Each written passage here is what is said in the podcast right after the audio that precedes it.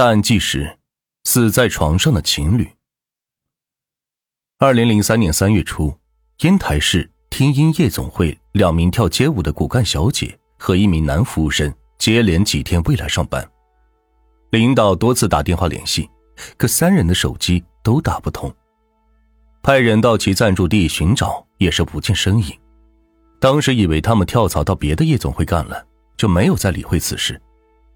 没想到三月七日上午，男服务生的父母突然来到夜总会，说是已经有十一天没有见到过儿子了。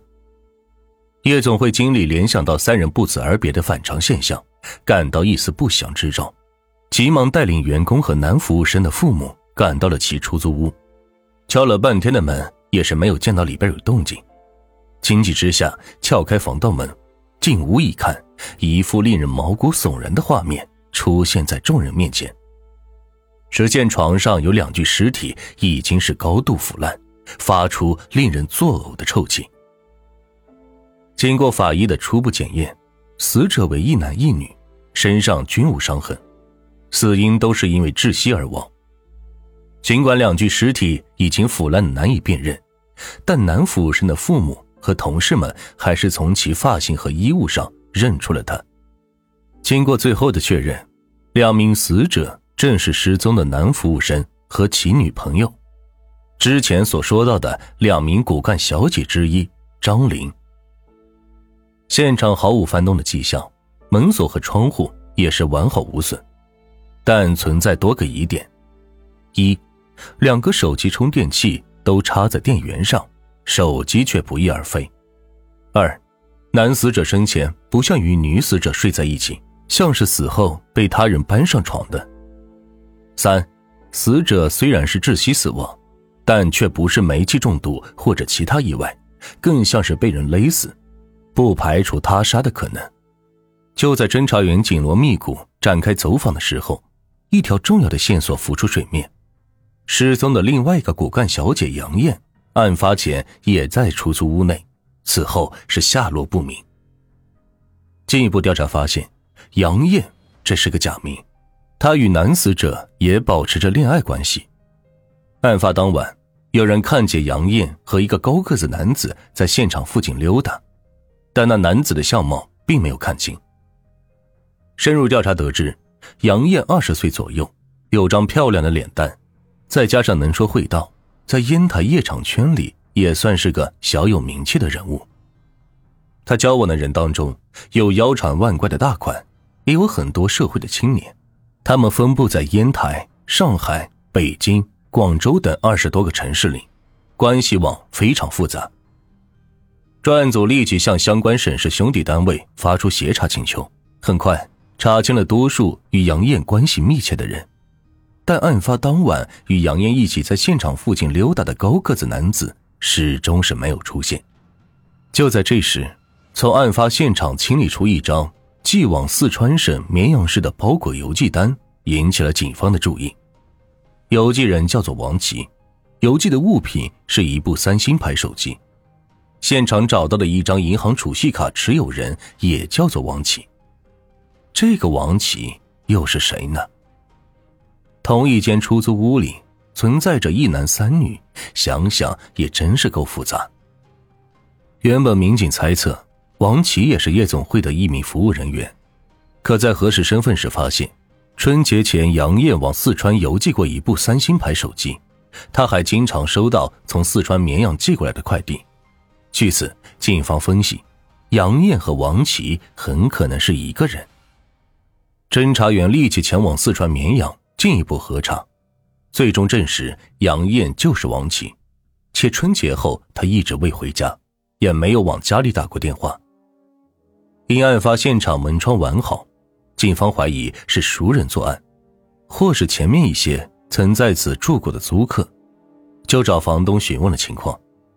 在了解相关人员信息时，一个叫做李月的女人引起了刑警们的注意。此人与失踪的杨艳关系甚密。案发前曾多次与杨艳通电话，李月春节前还与其对象在发案现场住过一段时间，有房门的钥匙。之后两人就回了济南，再也没有来过烟台。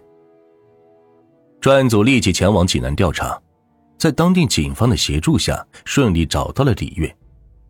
去年八月，李月和男朋友邓红从潍坊到烟台打工，和杨艳都在听音夜总会上班。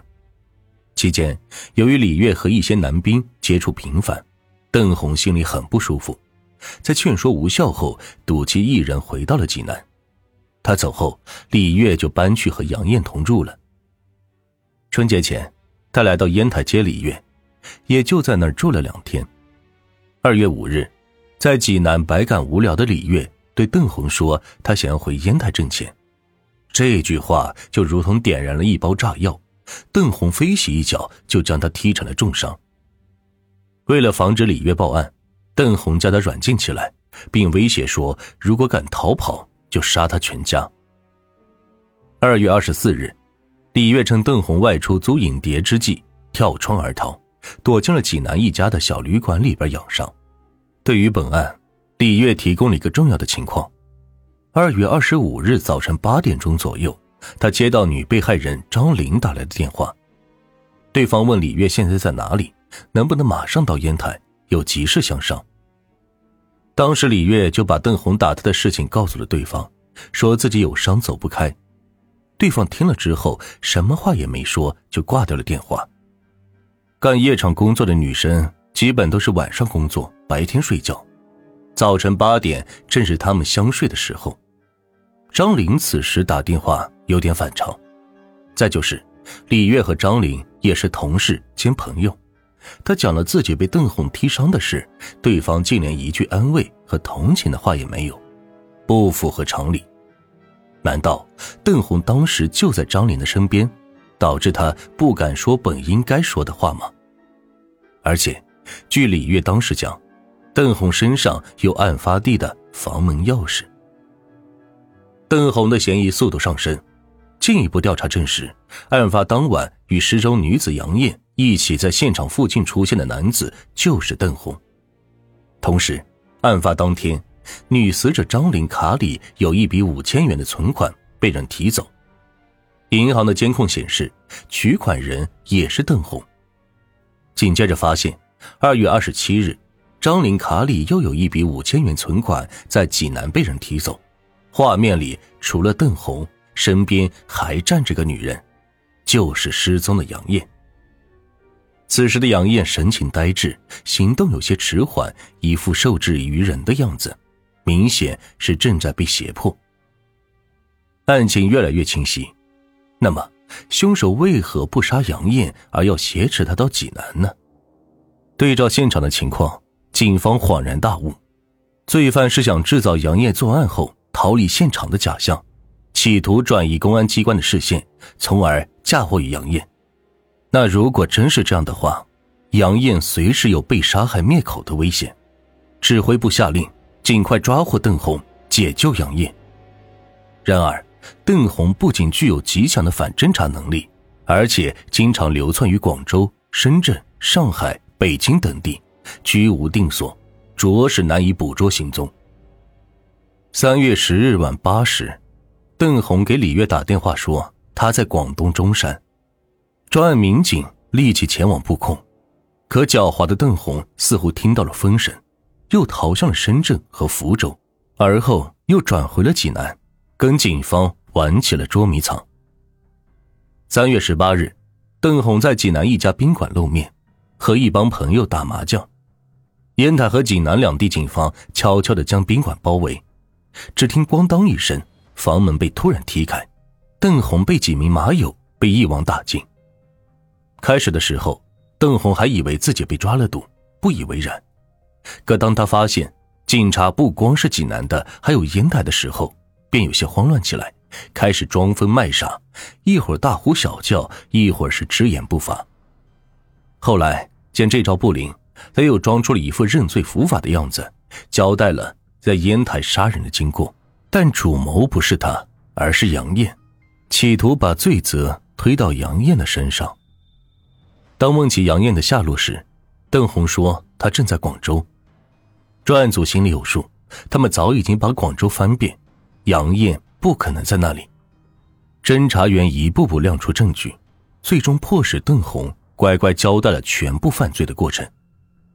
原来，二月二十四日晚上，邓红回家后发现李月出逃，气得暴跳如雷，当即约了个狐朋狗友，连夜是赶往烟台，用事先准备的钥匙偷偷打开房门进入房内。当时房内无人，他查看里面的陈设，判断李月确实没有来烟台，却萌发了抢劫的念头。第二天，两人又悄悄地摸进屋里。当时一男两女正在床上睡觉，他们将其捆绑起来，同伙是兽性大发，将杨艳拖到另外一间屋里强奸。邓红则叫女被害人张玲打电话与李月联系，企图引李月现身，结果李月没有上当，气急败坏的邓红将受害人的手机、存折及香水等物品抢劫一空，并逼问其存折密码。邓红到银行提出五千元现金，想着自己犯了抢劫罪，如果东窗事发，起码要判十五年以上有期徒刑。随即便决定杀人灭口。为了制造假象，他买来两瓶高度白酒，逼迫三名被害人喝下，然后将其中的一男一女勒死。眼看着同屋两人惨遭毒手，杨艳吓得是跪地苦苦求饶。邓红灵机一动，决定暂时不杀他。把他带到济南，造成一种杨艳作案后外逃的假象，以此来迷惑警方。到了济南，两凶手分完赃之后各自逃窜。三月二日晚上，邓红趁杨艳熟睡的时候将其杀害，并将尸体肢解、煮熟后掩埋，把部分尸骨和衣服抛于黄河和护城河里。至此，一起泯灭人性。